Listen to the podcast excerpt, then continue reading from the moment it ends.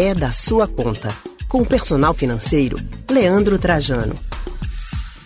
Leandro Trajano chegando aqui para falar sobre como dividir as contas sem dar briga no final do mês entre os amigos que dividem aí a mesma casa. Então, Leandro Trajano, muito boa tarde, seja bem-vindo aqui ao Rádio Livre. Boa tarde, Anne. Boa tarde para você, todos os ouvintes. Que bom a gente estar tá aqui mais uma semana e isso bate sim na cabeça de muita gente, né? Morar junto, conseguir sair de casa, estar tá com amigo, estar tá com companheiro, companheira, mas e aí, como fazer para que isso não termine dando em algum mal-estar, algum problema, de desentendimento, né? Pois é, porque todo mundo quer independência, né? Todo mundo quer sua independência, quer o seu cantinho, mas com essas contas altas do jeito que a gente está tendo ultimamente, tá difícil para morar sozinho. Aí uma alternativa é, não, vamos, vamos se juntar, juntos amigos, e vamos dividir aqui o aluguel, as contas da casa. Massa. Mas pode dar briga, porque no final do mês você usou mais energia do que eu, você usou mais água que eu, você usou mais internet. Leandro Trajano, para não acabar a amizade, esse assunto é da sua conta e a gente precisa de orientação. Como dividir essas despesas sem briga no fim do mês e sem acabar a amizade?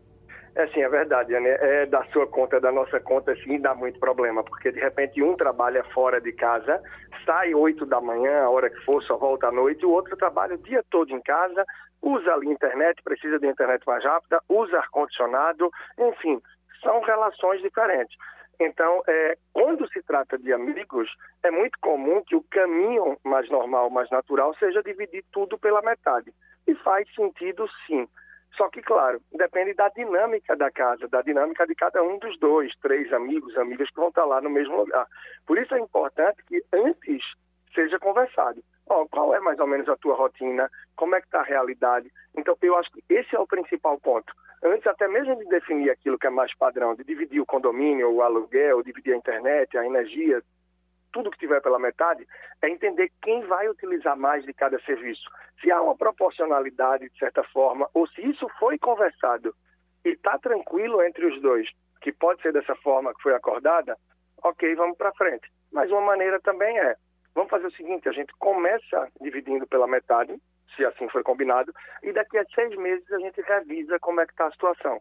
E a cada um ano ou sempre que mudar a realidade, ou seja, agora eu vou trabalhar home office, agora eu vou ter uma dinâmica diferente, a gente revisa novamente. O que é que você acha?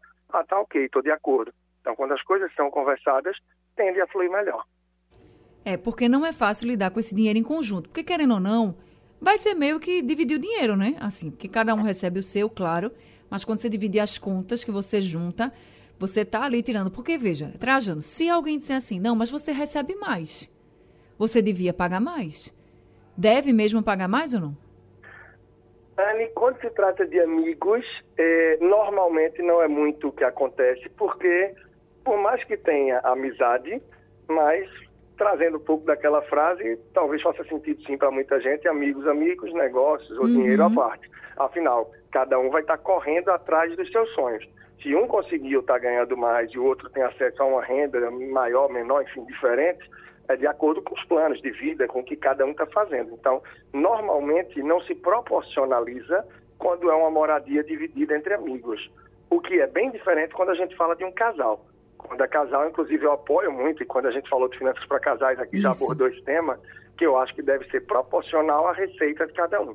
Se um ganha 70% da receita, esse paga 70% das despesas aí mais ou menos e o outro 30%. Agora, entre amigos não é o mais comum, porque hoje está junto, amanhã não está, e estão todos correndo atrás aí de sua guerra, de sua luta do dia a dia, de seus sonhos e objetivos, né? Agora, é muito bom, porque normalmente quando a pessoa quer dividir a moradia com alguém, é para baratear, é economia mesmo, é para ter a possibilidade de ter mais dinamismo, de estar tá morando ali só, entre aspas, ter essa experiência diferente. Vale a companhia também, mas para que tudo isso funcione, é fundamental que se tenha ali uma pré-eleção, né? que haja essa conversa antes. Até porque se um dos dois fica responsável por pagar a conta, por exemplo, tem que escolher o dos dois que tem mais assiduidade, que costuma não atrasar. Já pensou se você está sempre passando o valor do aluguel ou da energia para a pessoa que mora com você e três meses depois você descobre que não estava se pagando? É. Que esse dinheiro estava indo para outro lugar? Isso pode dar um problemão, né? É verdade, tem que ter muito cuidado com isso também, saber quem vai pagar, tudo de, bem direitinho. Aí você falou que nessa questão da revisão, ah, agora a gente vai dividir tudo por igual, mas depois a gente vai revisar, né? Ver se está certo mesmo. Se a pessoa, olha, não estou achando que essa divisão está correta, a gente vai ter que fazer de uma outra forma. Que outra forma isso pode, pode ser feito, Leandro? Eu acho que pode ser mais proporcional ao consumo, né? nessa questão de que, olha, eu durmo com ventilador no meu quarto. Ah, seja porque eu tenho alergia, porque a gente mora no andar alto, ou porque eu sou friorento, não importa. Você dorme com ar-condicionado. Então, eu acho que é coerente você pagar um pouco mais da energia. Olha, eu passo o dia fora de casa, só volto à noite. Você trabalha o dia todo em casa e usa ar-condicionado está consumindo. Eu acho que a gente pode. Então, eu acho que é conversar e entender como é o nível de consumo por cada serviço. Por exemplo, um pode dizer: olha, eu só faço questão da, da internet. Você que quer TV a cabo, realmente eu não faço questão nenhuma. Não, beleza, eu pago aqui a TV a cabo. Então, eu acho que quando é conversado, se pode articular. Ah, não, olha, quem está pagando aqui um streaming de TV, de filmes, etc., sou eu. Então, ah, você pagou de serviço, a gente tem acesso aqui a um de música, por exemplo. Então, pode se conciliar um pouco também para que um compartilhe um pouco dos benefícios do outro e todos possam economizar. Mas tem uma coisa, Anne, que termina não se dividindo muito normalmente: é a questão de comida. Material de limpeza, normalmente o pessoal faz um rodízio, um compra um mês, outro compra outro, se divide todo mês numa feira daquilo que é comum à casa, mas quando vai para alimentação, acontece muito de cada um ter sua prateleira, de cada um ter seu lugar, porque os hábitos são diferentes, a quantidade que come é diferente, o gosto. Então isso termina sendo mais separado, normalmente, nesse tipo de dinâmica.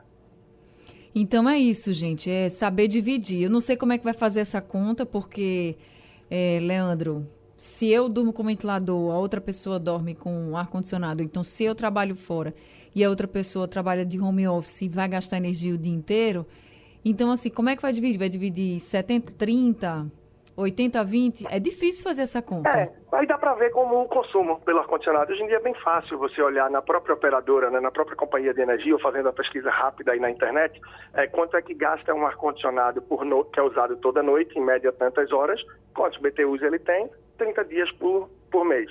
Então, facilmente você chega aí a essa conta. Hoje em dia, com o aumento recente de energia, eu não sei quanto está, mas um tempo aí atrás estava chegando na casa dos 130 até 150 reais na média, um valor de referência, tá? Uhum. Então, se pesquisando, dá para ter uma noção e ajudar a tomar essas decisões. Mas é sempre importante, fundamental, que haja essa conversa e não só depois de já terem alugado o apartamento e ter definido tudo. É bom que isso venha antes para que se tenha clareza e veja se realmente dá para ir para frente. Até porque nessa conversa prévia já se sente ali como é o clima e como é que acontece quando se fala de dinheiro. E aí depois é viver também o lado bom, né, Anne? A economia, é poder ter com quem se divertir, estar tá ali, é sair junto, enfim, quem quer tomar o seu vinho, o seu suco, ouvir sua música, sua cerveja no fim de semana, conhecer amigos, amigas um do outro. Então todo esse convívio também termina sendo bem positivo aí que se faz para que possa ir avançando e tendo as conquistas. É isso, gente. O negócio é conversar, porque não vai ser uma conversa fácil. O dinheiro é. nunca é muito fácil para se lidar. Mas se quer ter essa independência, é vida de adulto. É assim mesmo, né, Leandro? É desse jeito, não tem para onde correr, não. Muito bem colocado, né? Vida de adulto e uma hora, seja no relacionamento, seja na amizade, há de se falar sobre dinheiro e se entender. Já é um primeiro teste. É, é verdade. Isso, então. Leandro Trajano, muito obrigada, viu, por conversar com a gente mais uma semana, trazendo aqui muitas orientações que são da sua conta que você está nos ouvindo agora. Leandro, obrigada, boa tarde, até semana que vem. Até a próxima semana, Anne. Estou lá no Personal Financeiro no Instagram, para quem quiser acompanhar. E tem muito mais conteúdo também no YouTube, Leandro Trajano. Um grande abraço. Grande abraço para você também, Leandro. A gente acabou de conversar com o personal financeiro Leandro Trajano.